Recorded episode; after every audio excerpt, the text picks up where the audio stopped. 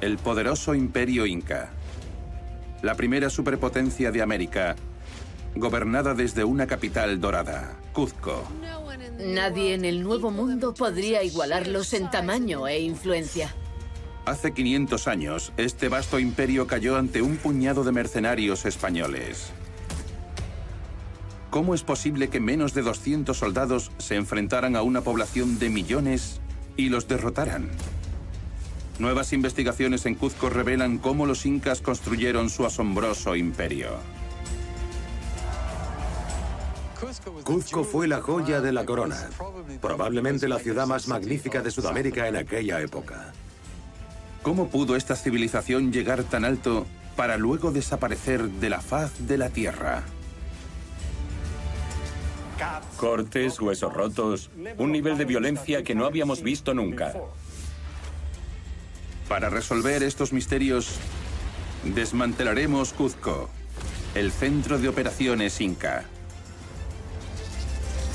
Redescubriremos sus santuarios dorados y miraremos en sus rincones más oscuros, hasta descubrir cómo surgió y se derrumbó este increíble imperio. Desmontando la historia.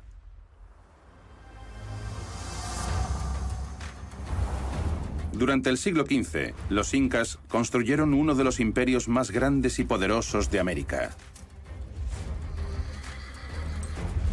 Una tierra de desiertos, montañas y construcciones extraordinarias. Pero hace 500 años, esta civilización peruana desapareció por completo, destruida por menos de 200 invasores europeos. No eran más que un puñado de soldados españoles desesperados que se enfrentaron a todo el imperio inca. La caída de los incas desconcierta a los historiadores. ¿Cómo pudo su imperio desmoronarse tan fácilmente? Las respuestas podrían estar aquí, en Cuzco, la capital inca.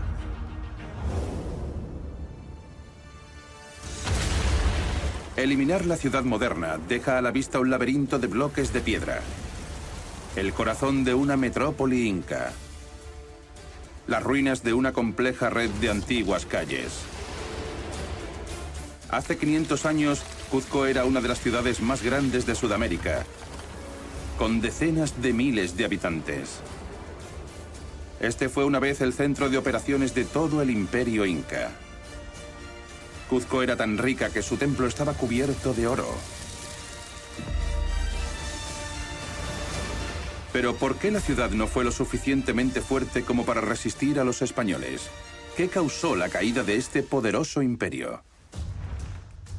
Arqueólogos como Sabina Highland piensan que la respuesta podría estar en la estructura de la sociedad inca.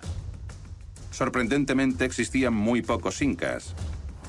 Una tribu de 40.000 personas controlaba un imperio de más de 10 millones.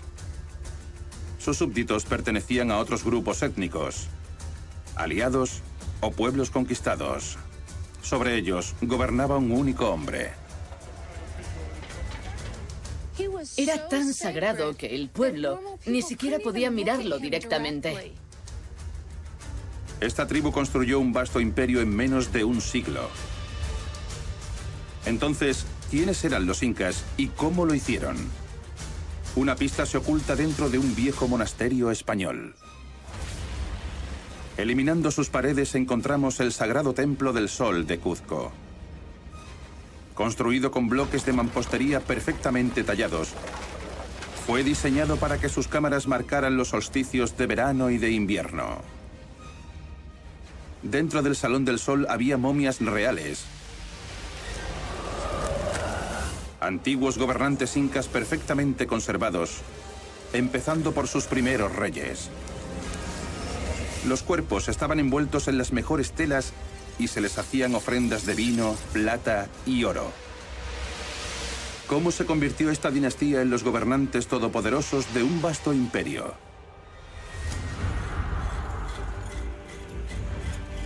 La arqueóloga Roxana Gómez Torres sospecha que momias como estas pueden darnos la respuesta.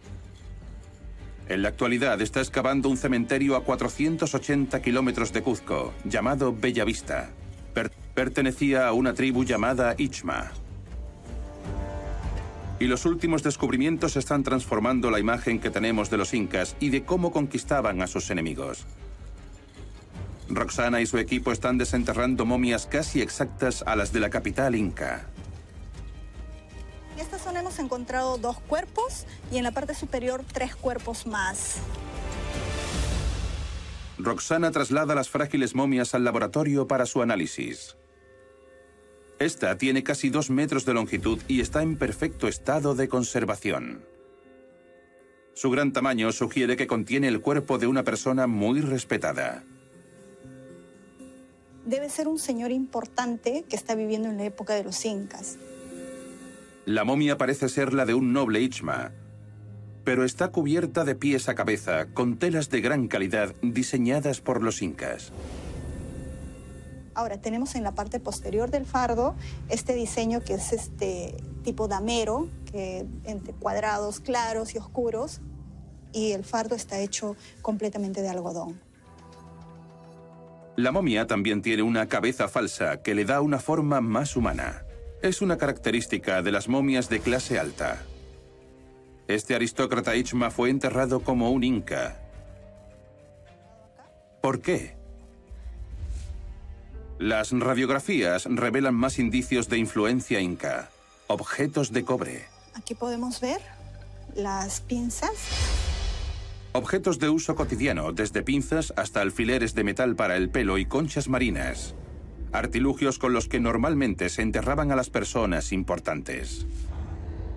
Roxana piensa que este jefe local recibió estos objetos funerarios de los propios incas y al haber sido súbdito, se podría decir, de los incas, está recibiendo estos como regalos. Estos regalos revelan que esta persona importante era aliada de los incas. Colmándolo de objetos preciosos, los incas compraron su lealtad. Roxana cree que esto podría explicar cómo los incas se hicieron con el poder. La forma de control era vas a la cabeza y a partir de ahí ya controlas todo el área, ¿no? Las alianzas permitieron a los incas construir un vasto imperio que se extendía más de 3.200 kilómetros a través de Sudamérica, gobernado desde la ciudad de Cuzco. Donde llama, convocaban a todos los señores eh, de los sitios importantes, ¿no? de sus centros administrativos importantes, de cabezas de provincia básicamente. ¿no? Pero no todos querían unirse al club más exclusivo de Sudamérica. Los que se resistían fueron aplastados con una fuerza brutal. Los incas eran guerreros feroces. Gracias a sus tropas aliadas desplegaron vastos ejércitos, según los registros, de hasta un cuarto de millón de efectivos. Los incas intimidaban a sus enemigos con una aterradora demostración de fuerza a la vez que expandían su imperio.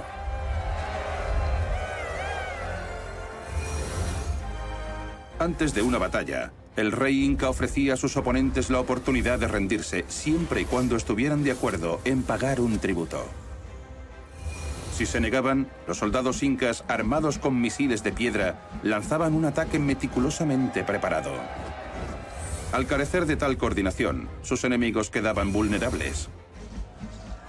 Inmediatamente después, las tropas de asalto incas, armadas con mazas y garrotes, acababan con el enemigo en combate cuerpo a cuerpo. Los incas parecían imparables. El soborno y la fuerza les proporcionaron un vasto imperio. Pero ¿cómo podían tan pocos incas controlar a tanta gente? ¿Y qué pasó cuando los ejércitos incas se encontraron cara a cara con el armamento europeo?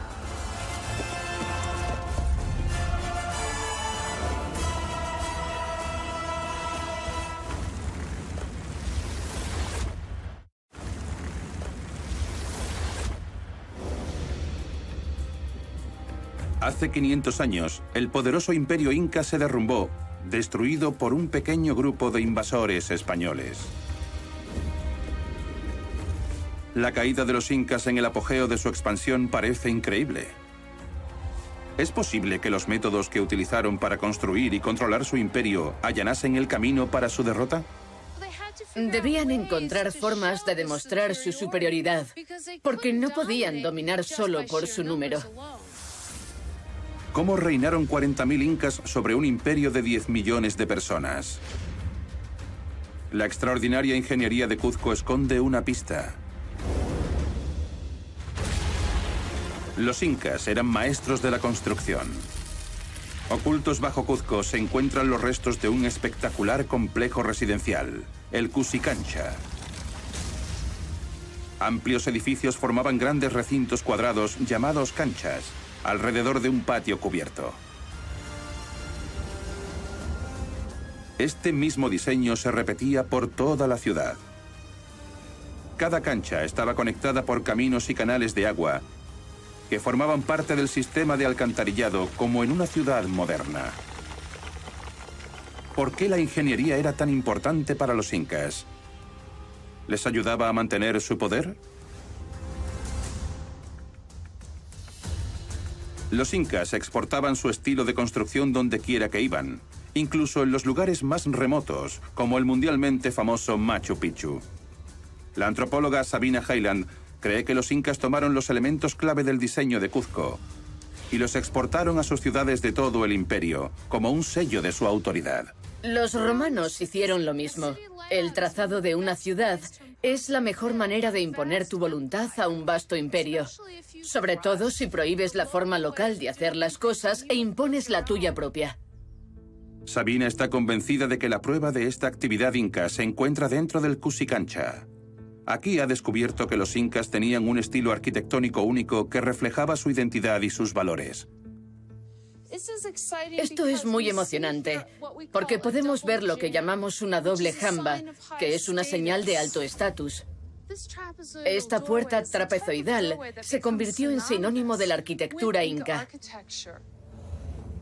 Las paredes del Cusicancha están construidas como las de todas las demás construcciones incas, sin mortero ni cemento. Cada bloque encaja de forma tan precisa entre el resto que ni siquiera cabe una hoja de cuchillo entre ellos. Otras culturas intentaban adornar las rocas, hacían adornos, tallaban estatuas, pero para los incas la piedra era importante.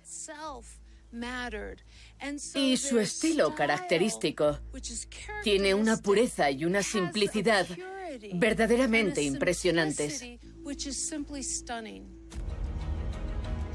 Sabina cree que los incas llevaron estas maravillas de la ingeniería a ciudades de todo el imperio para dejar claro quién estaba al mando. 45 kilómetros al norte, en Ollantaytambo, Sabina investiga uno de los primeros asentamientos que conquistaron los incas fuera del valle de Cuzco, gobernado por un rey llamado Pachacuti. Arrasaron con todo lo que había aquí y reconstruyeron Ollanta y Tambo tal y como ellos pensaban que debía ser. Y lo hicieron porque querían transformar la identidad local a través de la arquitectura inca. Algunas áreas son idénticas a las de la ciudad capital. Los incas se consideraban una fuerza civilizadora. Se creían superiores a muchos de los otros pueblos nativos. Consideraban su deber extender esta civilización por toda la Tierra. Los ingenieros incas transformaron Ollantaytambo en una versión en miniatura de Cuzco. Desde su Templo del Sol hasta sus calles perfectamente diseñadas. Incluso las puertas de doble jamba son las mismas. Era su forma de marcar su territorio y demostrar su poder. Sus edificios, su arquitectura, era una de las formas en que demostraban a los pueblos conquistados que ahora eran incas. Los incas impusieron la distribución de Cuzco a los pueblos y ciudades de todo el imperio.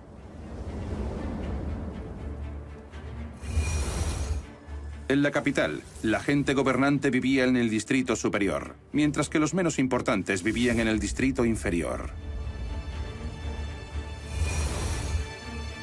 Cuando los incas conquistaban un pueblo, normalmente reservaban las secciones más prestigiosas de la ciudad a los individuos de mayor rango.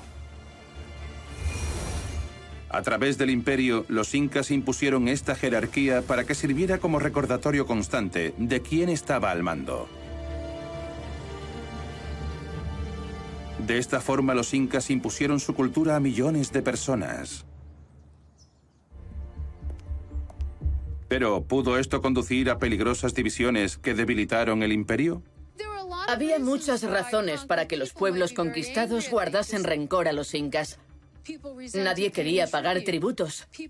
Nadie quería entregar a sus hijas para que sirvieran como sacerdotisas en el Templo del Sol. La gente estaba furiosa por tener que servir en el ejército inca y morir en guerras incas. El férreo gobierno de los incas provocó el malestar social. A principios del siglo XVI, menos de 200 mercenarios españoles acabaron con esta poderosa civilización. ¿Cómo llevaron a cabo una misión aparentemente suicida?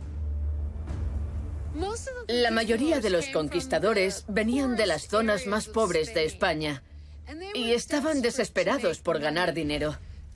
Buscaban oro y riquezas y querían robarlas.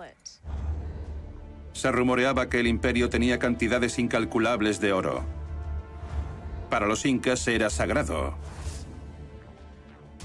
Lo llamaban el sudor del sol. Los incas adoraban el oro.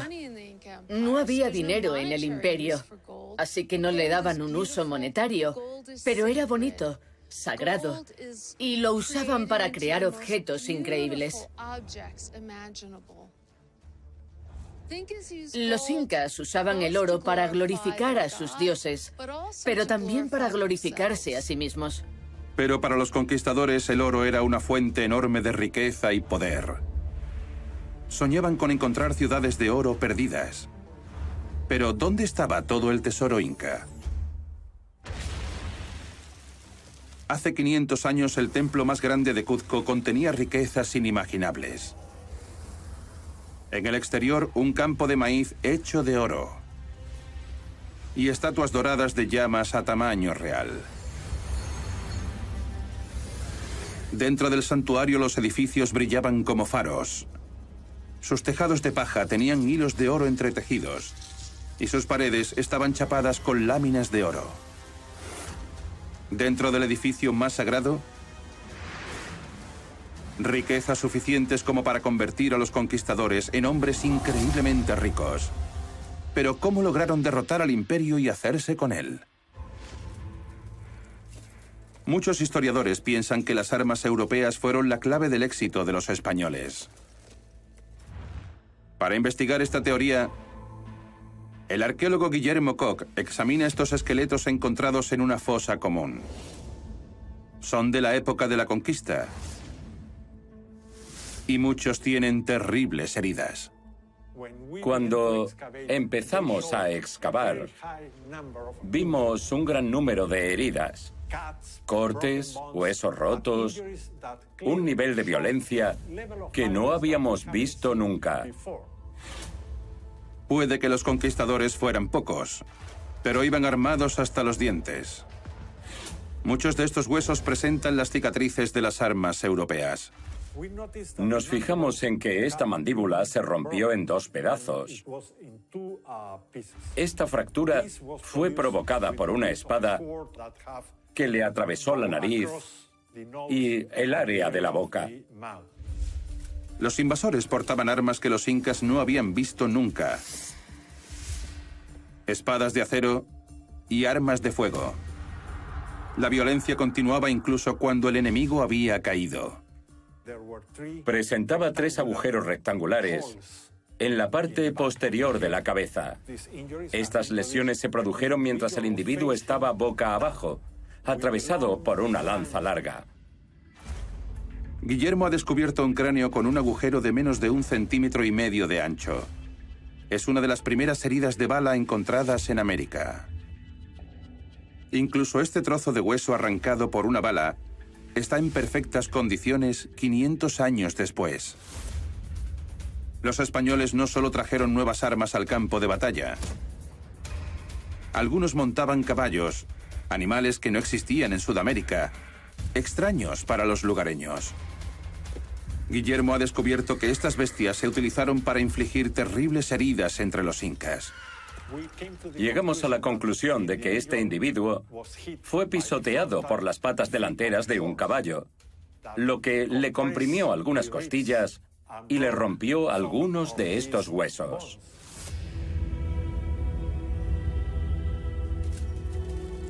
Muchos historiadores creen que la superioridad tecnológica militar dio a los españoles su primera gran victoria. La captura del rey Inca. Atahualpa. El líder de los conquistadores solicitó una reunión con el rey Inca. Pero a su llegada el gran gobernante solo encontró a un sacerdote español y a un intérprete. El resto de los hombres estaban escondidos en emboscada. A la señal convenida, la caballería española cargó y disparó sus armas. El rey Atahualpa fue tomado como rehén y su enorme ejército huyó. Los incas dieron a los españoles montañas de oro y plata para salvar su vida. Aunque los ejércitos incas superaban en número a los conquistadores por 35 a 1, esta primera victoria española fue decisiva. Pero ¿puede la superioridad armamentística española explicar por sí sola su posterior éxito en el campo de batalla? Guillermo busca respuestas en esqueletos con un tipo diferente de herida. El impacto se produjo en la cara, entre la nariz y los ojos. Este no es un golpe mortal infligido por la espada o el arma de fuego de un conquistador. Esta herida se hizo con una maza de piedra, una maza de piedra muy pesada, muy compacta y de gran impacto. Los únicos soldados que usaban mazas como esta eran los nativos sudamericanos. Esto sugiere que los españoles tenían aliados, lugareños que se volvieron contra sus gobernantes incas. Las evidencias muestran que se trató de una guerra de nativos contra nativos. Nativos que apoyaban a los españoles y nativos que apoyaban a los incas. Los españoles llegaron a un imperio profundamente dividido. Y los conquistadores sacaron provecho de estas tensiones.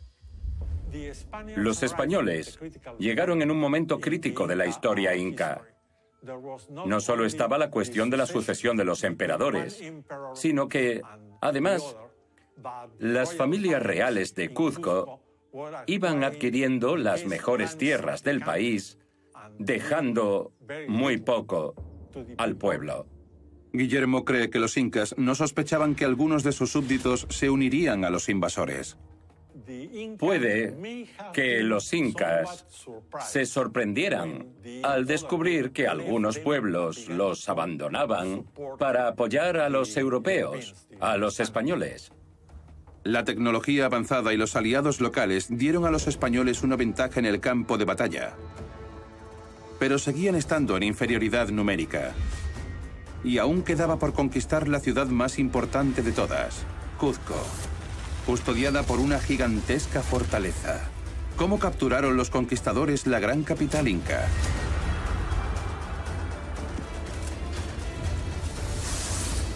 ¿Y cómo se hicieron con su control?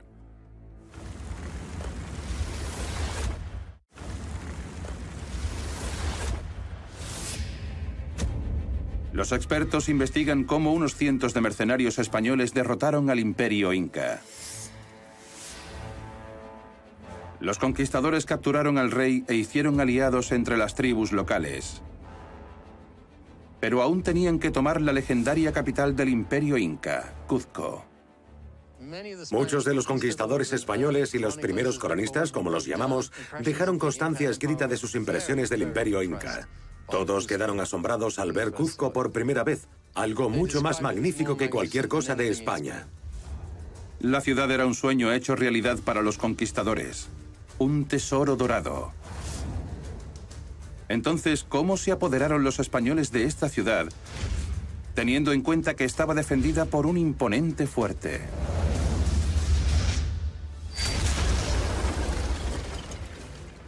Sacsayhuamán fue una vez un espectacular complejo defensivo. construido con piedras gigantescas de hasta 361 toneladas, de las más grandes utilizadas en el Nuevo Mundo. Las tres murallas tenían una altura de 18 metros y con más de 300 metros de longitud, defendían un complejo de torres en la cima de la colina. La fortaleza era uno de los mayores monumentos jamás construidos por los incas, diseñada para proteger Cuzco. Pero ¿hasta qué punto era inexpugnable? ¿Descubrieron los españoles alguna debilidad oculta? El historiador Peter Frost estudia Sacsayhuamán para resolver el misterio de cómo los españoles la conquistaron. En primer lugar, evalúa la magnitud del desafío al que se enfrentaron los españoles cuando llegaron. ¿Era la fortaleza de Cuzco más intimidante que cualquier castillo europeo? En comparación con Sacsayhuamán, los castillos medievales eran más pequeños. En su apogeo, Sacsayhuamán debió ser extraordinaria. La estructura de la fortaleza inca era diferente a la de los castillos europeos. Las paredes de los castillos europeos estaban hechas de bloques de piedra, unidas con mortero, un relleno blando hecho con agua, arena y cal. Pero los muros de Sacsayhuamán eran megalitos de piedra. Debía ser algo absolutamente alucinante. Trozos gigantescos de roca sólida. Algunas piezas de este rompecabezas de piedra pesaban hasta 361 toneladas. Como en la propia ciudad de Cuzco, los incas modificaron estas piedras para que encajaran perfectamente unas sobre otras, sin ningún tipo de cemento. El arqueólogo y director del yacimiento, Francisco Solís Díaz, está restaurando las murallas de Sacsayhuamán. Está convencido de que los incas construyeron una obra maestra defensiva que nadie pudiera derribar durante un asedio. La construcción de estos muros, que son con bloques líticos muy grandes, si esta construcción era con piedras menudas, era mucho más fácil, más frágil para poder, digamos, destruirlas. A medida que los arqueólogos reconstruyen sus murallas, otra ventaja de la fortaleza sale a la luz. Exacto, por su, su ubicación mismo. O sea, tiene un dominio visual para los 360 grados. Entonces, porque había esa, ¿no? De que acá tienes un dominio visual y la, llegada a los caminos, ¿no? Acá se puede controlar bien fácilmente Cusco.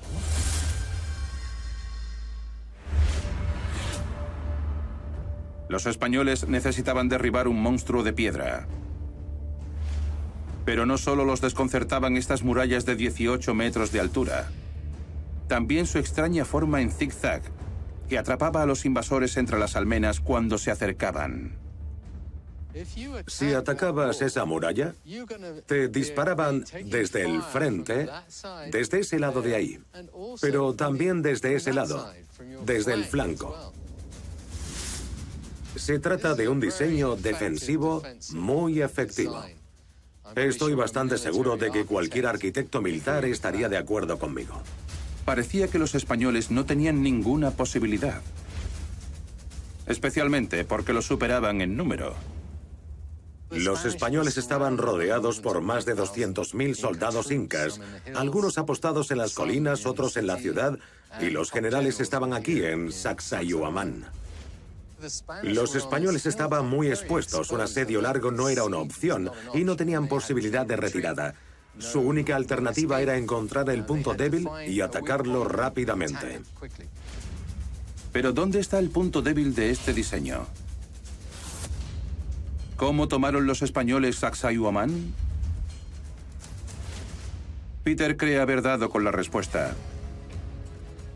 Al oeste del yacimiento, una sección de las murallas es más baja que el resto. Se puede ver perfectamente cómo estas murallas son más bajas que las de ahí atrás.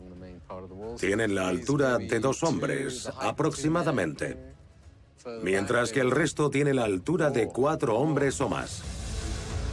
Peter cree que los españoles debieron asaltar la fortaleza por aquí. Estas murallas nunca fueron más altas. No se tallaron por la parte superior. Esta parte sin terminar era el punto más débil de la fortaleza. Me parece obvio que fuera el punto elegido por los españoles para atacar. Los incas tardaban décadas en construir sus estructuras.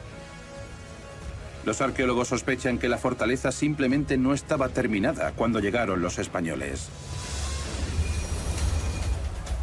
A medida que los conquistadores se acercaban a las colosales murallas de la fortaleza, los incas lanzaron un aluvión de misiles de piedra, obligándolos a retirarse. Los españoles cambiaron su estrategia de ataque. Al abrigo de la oscuridad escalaron sigilosamente las murallas del fuerte. Los incas intentaron impedirlo desde las grandes torres del interior de la fortaleza, pero era demasiado tarde. Los españoles ya habían atravesado las murallas y, aun siendo menos, asaltaron las torres para apoderarse de Sacsayhuamán. Los conquistadores triunfaron. Durante cuatro décadas, los incas intentaron resistir desde los últimos restos de su imperio, hasta que fueron completamente derrotados sus reyes nunca más regresarían a la ciudad sagrada de Cuzco. Pero al destruir el imperio más grande de los Andes, los conquistadores se enfrentaron a un desafío aún mayor, gobernarlo.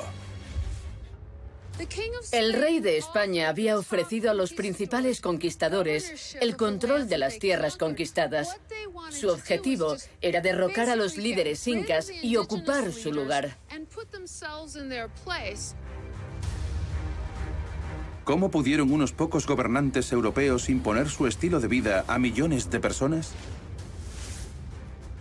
Las pistas se pueden encontrar en el convento de Santo Domingo, uno de los edificios más impresionantes que construyeron los españoles después de tomar Cuzco. Desde el exterior, su diseño se parece al de cualquier otra iglesia cristiana. Un santuario colonial con planta de cruz pero durante casi 500 años ha escondido un gran secreto. Los españoles construyeron esta iglesia sobre la magistral estructura del templo más sagrado de los incas. Fuera, el muro de contención original sigue siendo visible. ¿Es posible que construir edificios cristianos sobre lugares sagrados para los incas fuera un modo de erradicar su religión y cultura? ¿Y qué pasó con el resto de los edificios de Cuzco? Tras tomar Cuzco, los españoles, como los incas antes que ellos, se dieron cuenta de que no podían llegar muy lejos con armas de fuego y espadas. La antropóloga Sabina Highland investiga cómo los conquistadores reemplazaron la cultura inca con la suya propia. Está convencida de que los españoles desmantelaron la ciudad piedra a piedra. Si observáis atentamente, Veréis que estas piedras incas perfectamente talladas son en realidad de Sacsayhuamán, pero fueron reutilizadas para la construcción de esta iglesia. Resulta evidente por el mortero que las une. Los españoles construyeron edificios grandiosos con cemento, a diferencia de los incas. Para ellos Cuzco era simplemente una buena cantera de piedras. Los invasores querían levantar sus propias estructuras lo más rápido posible asestaron un duro golpe al corazón de la religión inca. Como los propios incas sabían, la arquitectura es una de las herramientas más duraderas y poderosas de conquista. Los españoles elevaron su dominio a un nuevo nivel. La primera oleada de conquistadores desató niveles inimaginables de violencia contra el pueblo inca. Creo que Perú se llevó la peor parte, con la llegada de los mercenarios más despiadados y con menos educación. Los españoles fijaron como objetivo los últimos rastros de la cultura inca. Las estatuas de oro fueron fundidas en miles de lingotes. Las momias reales y los últimos objetos sagrados incas que quedaban fueron saqueados o quemados. Había momias de emperadores en esta sala, pero los españoles las robaron porque contenían oro y joyas. Pronto no quedó prácticamente nada de la que fue una de las civilizaciones más deslumbrantes y espectaculares que jamás haya existido. Los conquistadores españoles trataron de borrar todo lo que los incas habían creado. Y lo lograron. El Cuzco inca fue destruido por etapas. Su demolición comenzó en el mismo momento en que los españoles entraron por primera vez en la capital. Los conquistadores despojaron a la ciudad de su oro, arrancándolo de los grandes templos para fundirlo en lingotes. La destrucción continuó cuando los españoles desmantelaron Sacsayhuamán y reutilizaron las piedras para construir sus propios edificios. Más tarde, en 1650, un terremoto destruyó lo que quedaba del Cuzco Inca, dando a los españoles otra oportunidad de modelarlo a imagen de una ciudad europea. Sabina cree que muchos incas intentaron resistirse a esta nueva forma de vida extranjera. Pero ¿por qué no lograron aferrarse a sus antiguas creencias? Y con su civilización derrocada, ¿Qué pasó con los propios incas?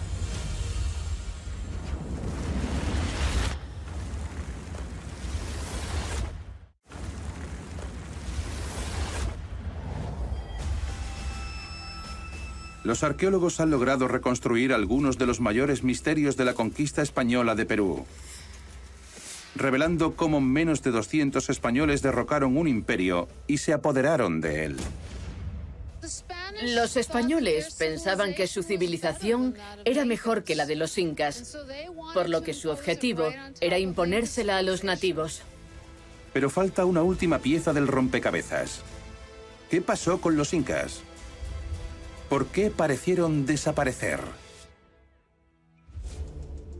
Muchos incas y sus aliados intentaron resistir la erradicación de su cultura. La arqueóloga Roxana Gómez Torres investiga lo que pudo ser una masacre cometida por los conquistadores. Aquí, cerca de Lima, su equipo ha descubierto el esqueleto de una mujer y un niño con lo que parecen heridas de bala. Acá tenemos el cráneo de una mujer que tiene cinco impactos. Que tenga cinco heridas de este tipo es bastante dramático, ¿no? Acá tenemos el cráneo de otro niño de aproximadamente seis años que habría tenido el impacto en esta zona, ¿no? Bueno, en este caso es un solo impacto que tuvo. ¿Ejecutaron los conquistadores a personas inocentes a sangre fría? El equipo de Roxana está realizando un examen forense para averiguarlo. Usando equipos que pueden detectar hasta el más mínimo rastro de metal, confirman que estas heridas fueron causadas por balas europeas. Hemos encontrado trazas de metal, lo que nos estaría ratificando lo que ya se había visto. Se, se habría hecho con armas de fuego de esa época. Roxana cree que los españoles llevaron a cabo este ataque indiscriminado como castigo por unirse a algún tipo de revuelta. ¿Pero puede la violencia extrema explicar por qué fracasó la resistencia? Ahora, un increíble descubrimiento realizado en los Andes podría ofrecer una respuesta. En 1985, en los confines del Imperio Inca, en el Aconcagua, unos excursionistas descubrieron los restos de un niño momificado. Se hallaba en una estructura de piedra semicircular envuelto en tejidos incas y rodeado de ofrendas a los dioses. Los forenses sugieren que el niño fue víctima de un sacrificio ritual inca. Lo condujeron a la montaña, lo drogaron y lo mataron de un golpe en la cabeza. El cuerpo del niño está tan bien conservado que más de 500 años después su ADN sigue intacto.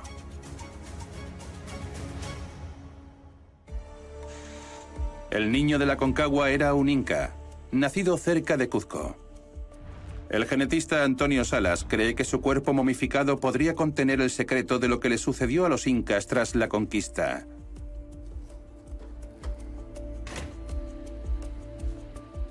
Para desvelarlos, analiza una muestra de ADN tomada del cadáver del pequeño. Estamos analizando el ADN de la momia y comparando el perfil de este niño con el de las diferentes poblaciones que viven en Sudamérica. El equipo de Antonio espera encontrar a personas en Sudamérica que porten restos del perfil genético inca. Pero el descubrimiento es sorprendente. Casi nadie lo tiene. Es como si los incas hubieran desaparecido. Observamos un crecimiento continuo de la población hasta la llegada de los europeos.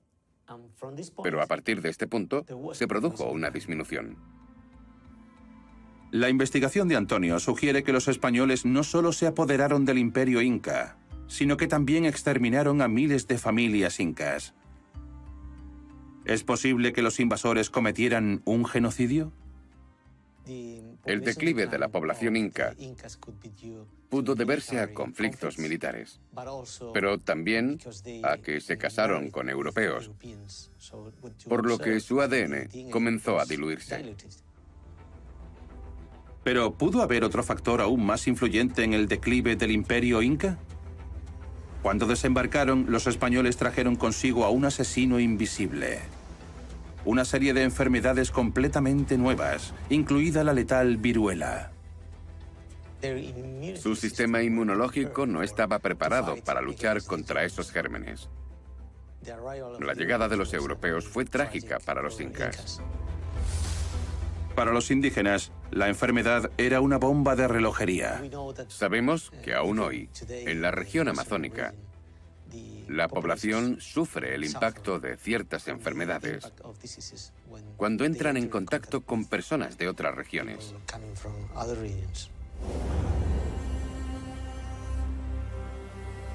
Sin resistencia natural, las enfermedades europeas arrasaron la población del imperio, como si de un incendio forestal se tratase, matando a millones de personas. La guerra, los matrimonios mixtos y los gérmenes destruyeron la última gran civilización prehispánica de los Andes, los incas. Cuando los españoles conquistaron Perú, el imperio inca fue completamente desmembrado. En esencia, lo que sucedió fue una operación de saqueo masivo y minucioso que destruyó todo lo que habían construido. Hoy en día, las grandes estructuras incas casi han desaparecido por completo.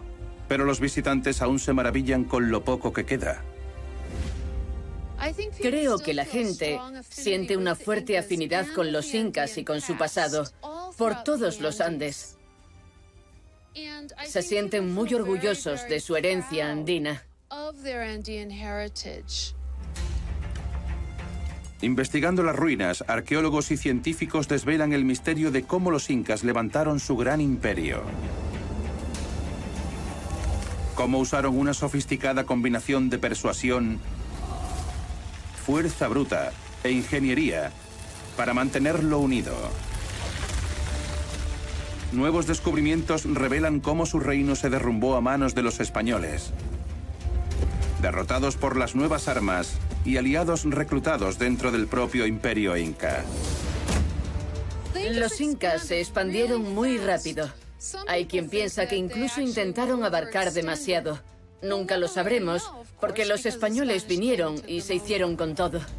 A fin de cuentas, los mercenarios españoles no hicieron más que repetir lo que los incas habían hecho antes. Conquistar e imponer brutalmente un nuevo imperio, construyendo sobre sus ruinas.